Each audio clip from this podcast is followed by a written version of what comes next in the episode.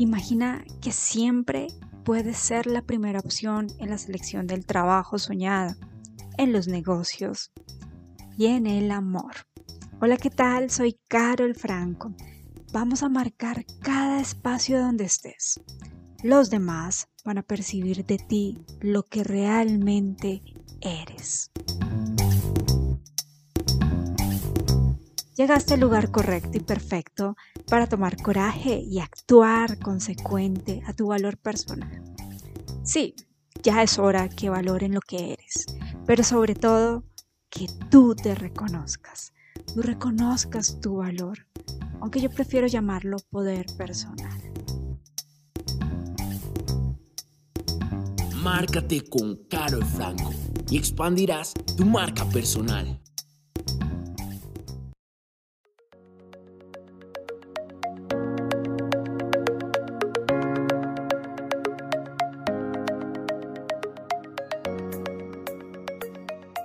Hola, ¿qué tal? Me encanta saludarte y hoy vamos a hablar sobre el hackeo emocional para mejorar la comunicación.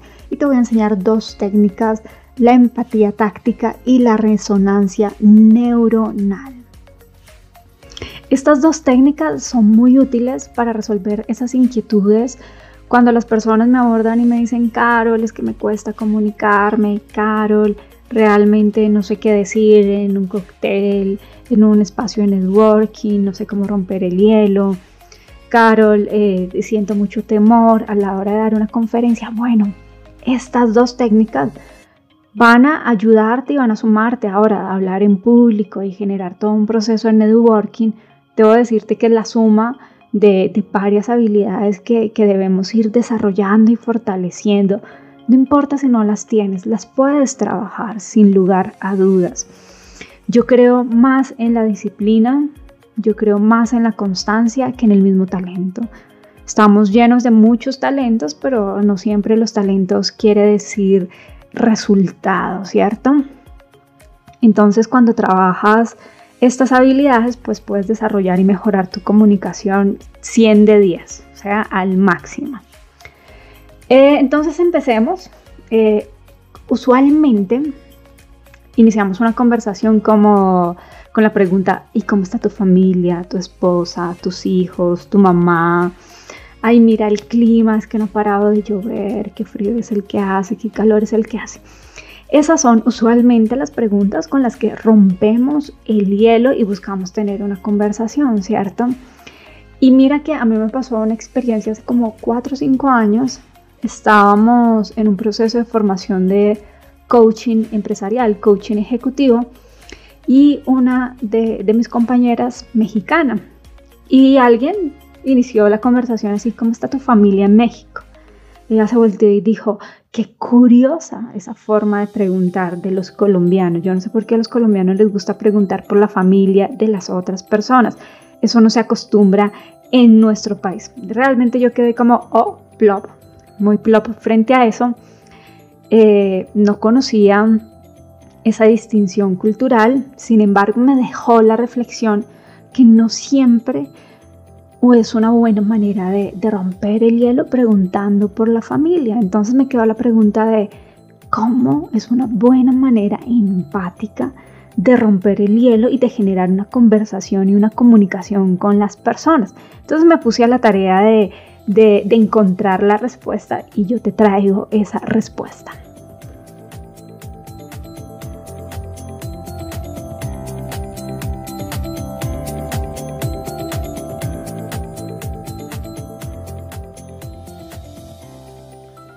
Entonces empecemos con una diferencia fundamental y es entre la empatía y la simpatía. Pero claro, estamos hablando de comunicación, como que vamos a hablar de empatía y simpatía? que tiene que ver esto? Tiene que ver todo, todo, absolutamente todo. En algún momento en el, programa de networking te, te, conté que ser interesante es interesarse en la otra persona, tener una buena comunicación. Y una buena comunicación es poder conectar con las personas y que las personas sientan un magnetismo hacia ti, es necesario manejar la empatía. Y la empatía se confunde mucho con la simpatía. Pensamos que la empatía es como sentirme muy agradable con la otra persona, que la otra persona se ría conmigo, que la otra persona se simpatice conmigo o yo simpatizarme con la otra persona. Y no, eso no es la, la empatía. Entonces, simpatía es cuando buscamos agradarles a las otras personas, caerles bien, cuando las otras personas también nos caen bien y generamos como una conexión y sonreímos y nos miramos fijamente. Y hay como, hay veces la simpatía lleva a una intimidad, ya sea profesional, ya sea personal, ya sea amistosa, de negocio, ¿cierto? Entonces hay veces la simpatía trasciende a eso, pero la simpatía lo que nos permite es reírnos, disfrutar, sentirme bien con esa persona. Ahora, la empatía no necesariamente significa que te sientas bien, ni significa que la otra persona eh, simpatice contigo. Para nada. La empatía eh, no está relacionado con ser amable. Se trata de comprender al otro. Y comprender al otro implica ponerme en sus zapatos. Bueno, sí, esto ya es muy cliché, me pongo en los zapatos del otro, pero ¿cómo se hace eso? Ya te voy a enseñar un poco más de, de esa técnica. Entonces, la empatía como se trata de comprender al otro, es detenerme, escucharlo, leer sus emociones, leer sus expresiones y poder traducir eso que está pensando y sintiendo y expresarlo. Expresarlo significa ponerlo en una etiqueta, así.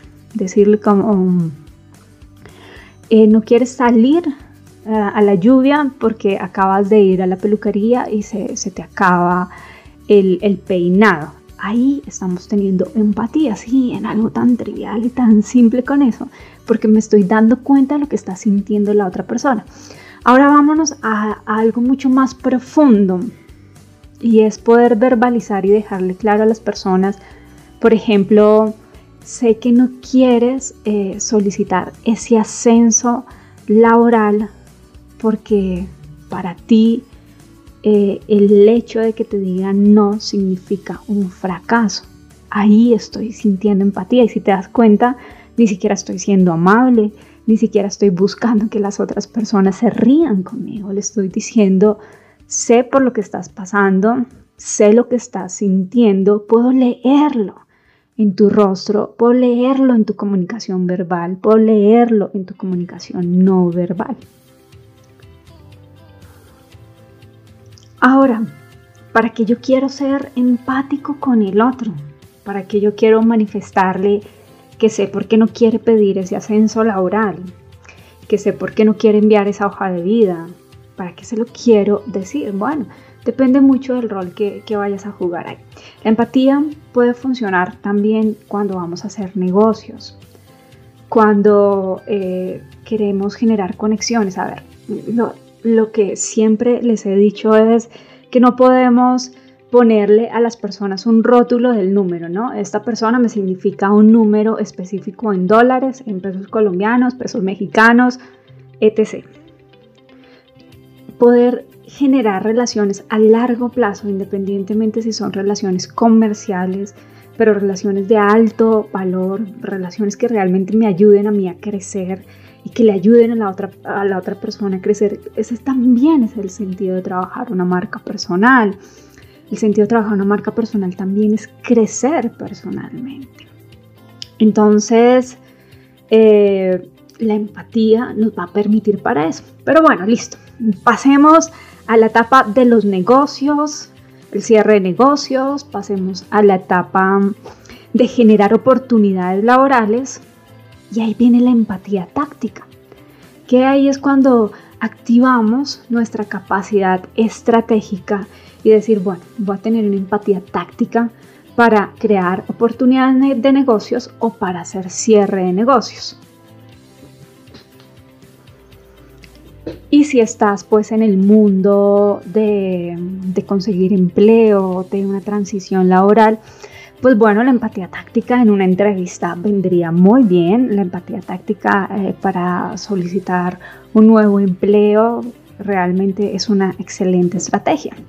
Entonces la empatía táctica lo que nos va a permitir es alinearnos con la otra persona y conducirla a un proceso de negociación exitoso y favorable para las dos partes. La negociación tiene que tener eso, un gana-gana. Cuando alguien gana más que el otro, pues no hay no una negociación, ahí lo que hubo fue una ventaja, ¿cierto? Entonces la idea es que, que la empatía táctica la utilizamos para esos procesos de negociación y es para lo que más la enseño. Entonces, lo que nos va a, a, permitir pasar de la empatía tradicional de identificar las emociones de las personas a comprender las emociones de las personas es entender que la empatía tiene una base física. Y esa base física es lo que me va a permitir a mí también generar la negociación. Me explico. Tú eh, tienes la necesidad de empezar a ganar más dinero, ¿cierto? De cerrar un negocio, de pedirle al cliente que te pague más, de pedirle al cliente que te aumente el salario, tienes una necesidad específica, pero si tú llegas con la necesidad y con la ansiedad que trae esa necesidad, pues es muy difícil de que logres una, una negociación porque ya entras en un punto de desventaja.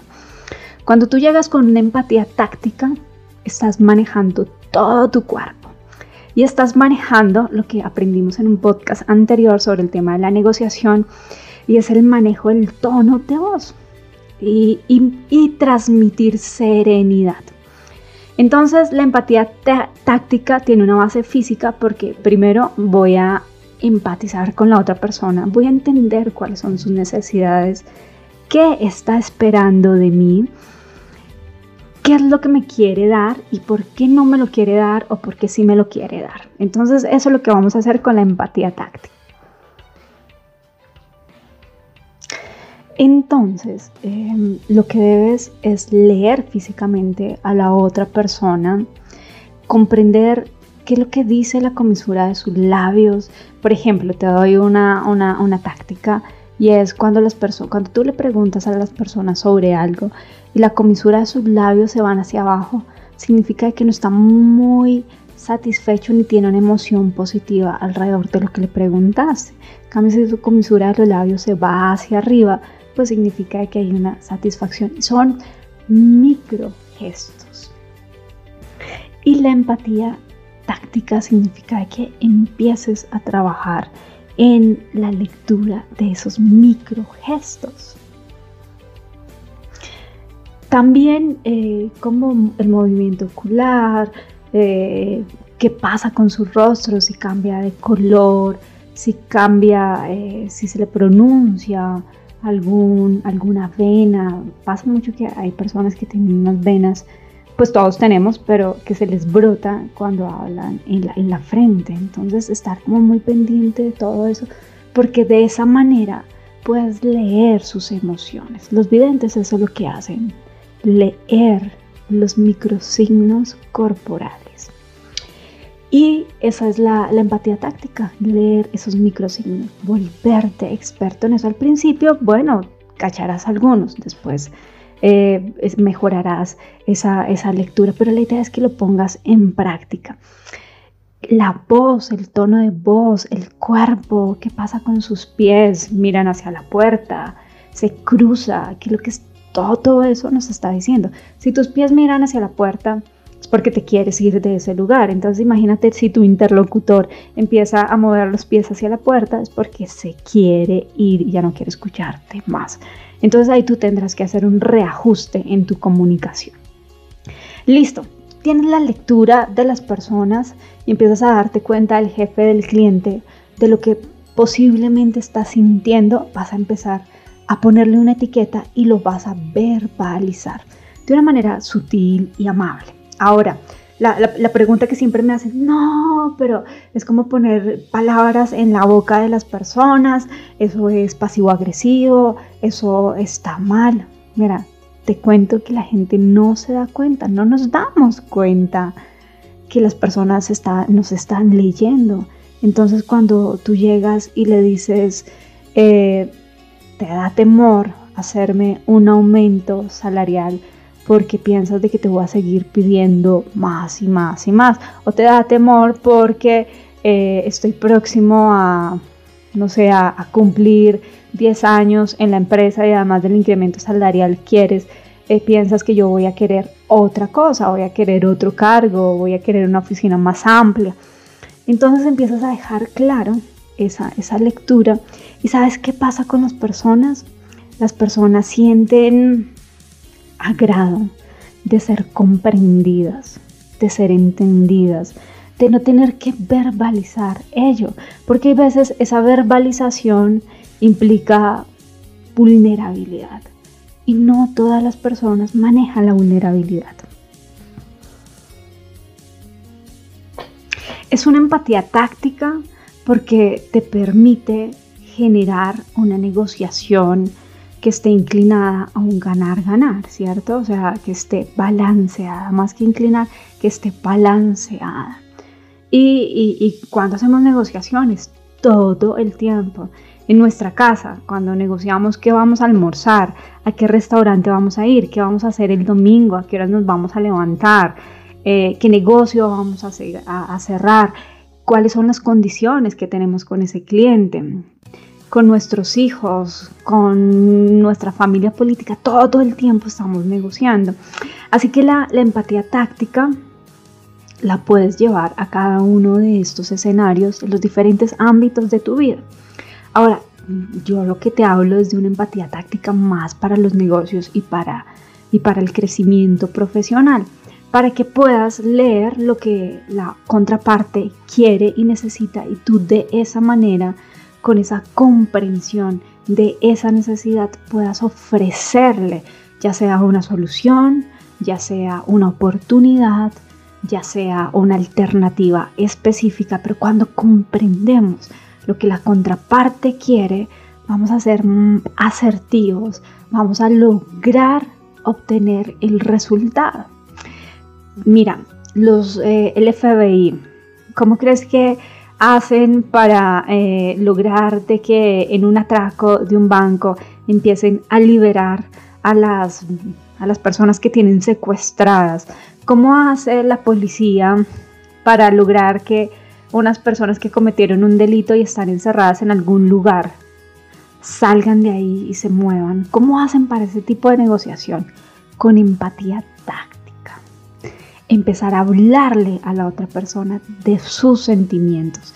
Y cuando esa otra persona, que en este caso es el malo, entre comillas, em, empieza a, a moverse, empieza a decir, bueno, ok, realmente me estás hablando con tanta serenidad, realmente tu, todo, todo tu cuerpo está calmado, y estás comprendiendo lo que yo estoy sintiendo, así que me generas confianza. Entonces la empatía táctica nos permite generar esa confianza.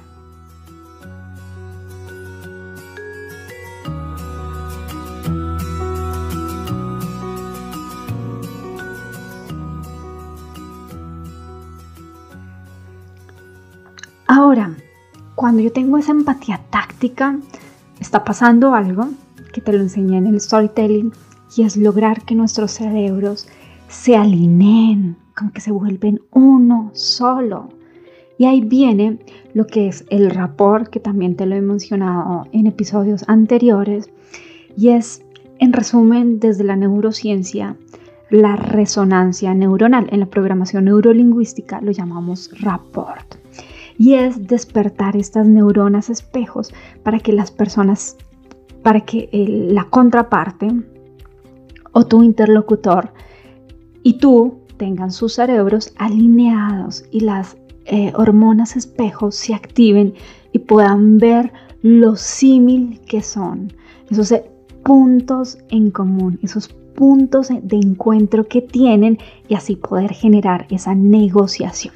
Entonces la segunda técnica es, vamos a llevar eh, la empatía táctica a un siguiente nivel que es la resonancia neuronal. Y esa resonancia neuronal lo que me va a permitir es alcanzar ahora sí el resultado de una manera contundente porque ya estoy ya no estoy hablando desde las diferencias, sino estoy hablando desde los puntos en común. Entonces, ¿cómo generamos esta, esta resonancia neuronal y esta empatía táctica? Te tengo un ejercicio del cual el cual quiero que lo pongas en práctica por lo menos una vez al día o una vez a la semana, si es mucho para ti, para que te vuelvas una experta en, en este tema de la empatía táctica y de la resonancia neuronal, de despertar esas neuronas espejo. Te voy a profundizar un poco más sobre las, las neuronas espejo porque tal vez no escuchaste eh, los episodios anteriores. Cuando generamos, que, ¿cómo se manifiesta el rapport? Cuando tú estás en una reunión, puede ser virtual o presencial, te empiezas a dar cuenta que la persona que, que, está, el interlocutor, se pone la mano en la sien, ¿cierto? Tal vez esté preocupado, tal vez esté aburrido. Intuitivamente nuestro cuerpo busca alinearse con esa persona si lo que estamos sintiendo es simpatía y si lo que queremos es llamar la atención de esa persona, intuitivamente nuestro cuerpo también empieza a tomar esas posturas. Ahora la idea es que lo llevemos a la conciencia, no es del inconsciente. Cuando yo logro tener la misma postura corporal que la otra persona, empiezo a alinear esas hormonas espejo, porque el mensaje subconsciente es, estoy contigo, te estoy escuchando, te estoy poniendo atención, tú eres importante, tú eres interesante para mí. Entonces, no dejarlo subconsciente, sino hacerlo consciente. Entonces, trabajamos el rapport de, esa manera, imitando los gestos, obviamente sutil, que no se vea muy actoral, muy histriónico, para nada de eso, sino que se vea muy sutil y de manera gradual vamos adaptando nuestro cuerpo también a esas posturas corporales de nuestro interlocutor. Y aquí viene un dato. Siempre estamos buscando a las personas que son similares a nosotros. Generamos mayor empatía con las personas que son similares, no solo emocionalmente, usualmente pensamos que es un tema de creencias, de valores, sí, claro, pero también nos gustan más las personas que son similares físicamente a nosotros. Entonces, y eso hace parte de la resonancia neuronal. Cuando eres consciente de eso, pues lo, aplicas con la técnica de programación neurolingüística que es el rapport. Ser consciente de eso y ayudarle a tu cuerpo a que asuma esas posturas.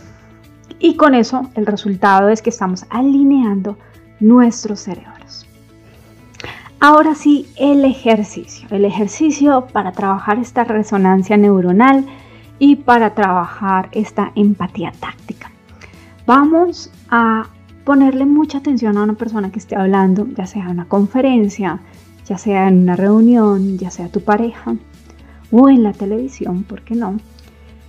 Y quiero que observes a esa persona y que detalles cómo se mueven los músculos en su cara, cuáles son sus reacciones físicas, corporales en la medida que va hablando. El paso número dos, vas a imaginar que tú eres esa persona te vas a meter en ese personaje y vas a visualizarlo, y este es el paso 3, tantos detalles como te sea posible, como si de verdad estuvieras allí, como si de verdad fueras esa persona. Y el paso número 4 es vas a tomar nota o vas a reflexionar sobre de qué te estás dando cuenta frente a las emociones de esa persona. ¿Qué descubriste? ¿Qué emociones tiene esa persona? ¿Qué preocupaciones? ¿Qué certezas tiene? Es un ejercicio extraordinario que luego lo puedes llevar a la práctica con tus clientes, con tu jefe, con tu pareja, con tu familia y de esa manera vas a desarrollar tanto la resonancia neuronal como la empatía táctica. Muy bien, cuéntame qué te pareció eh, si tienes alguna duda, no dudes en escribirme. Te invito a que revises los otros episodios de Storytelling donde hablo más sobre, sobre este tema y también por ahí tengo episodios sobre negociación que nos ayuda a profundizar estos temas de los cuales te hablé hoy. Muchas gracias, gracias, gracias por conectarte y por escucharme. Hasta pronto. Un abrazo.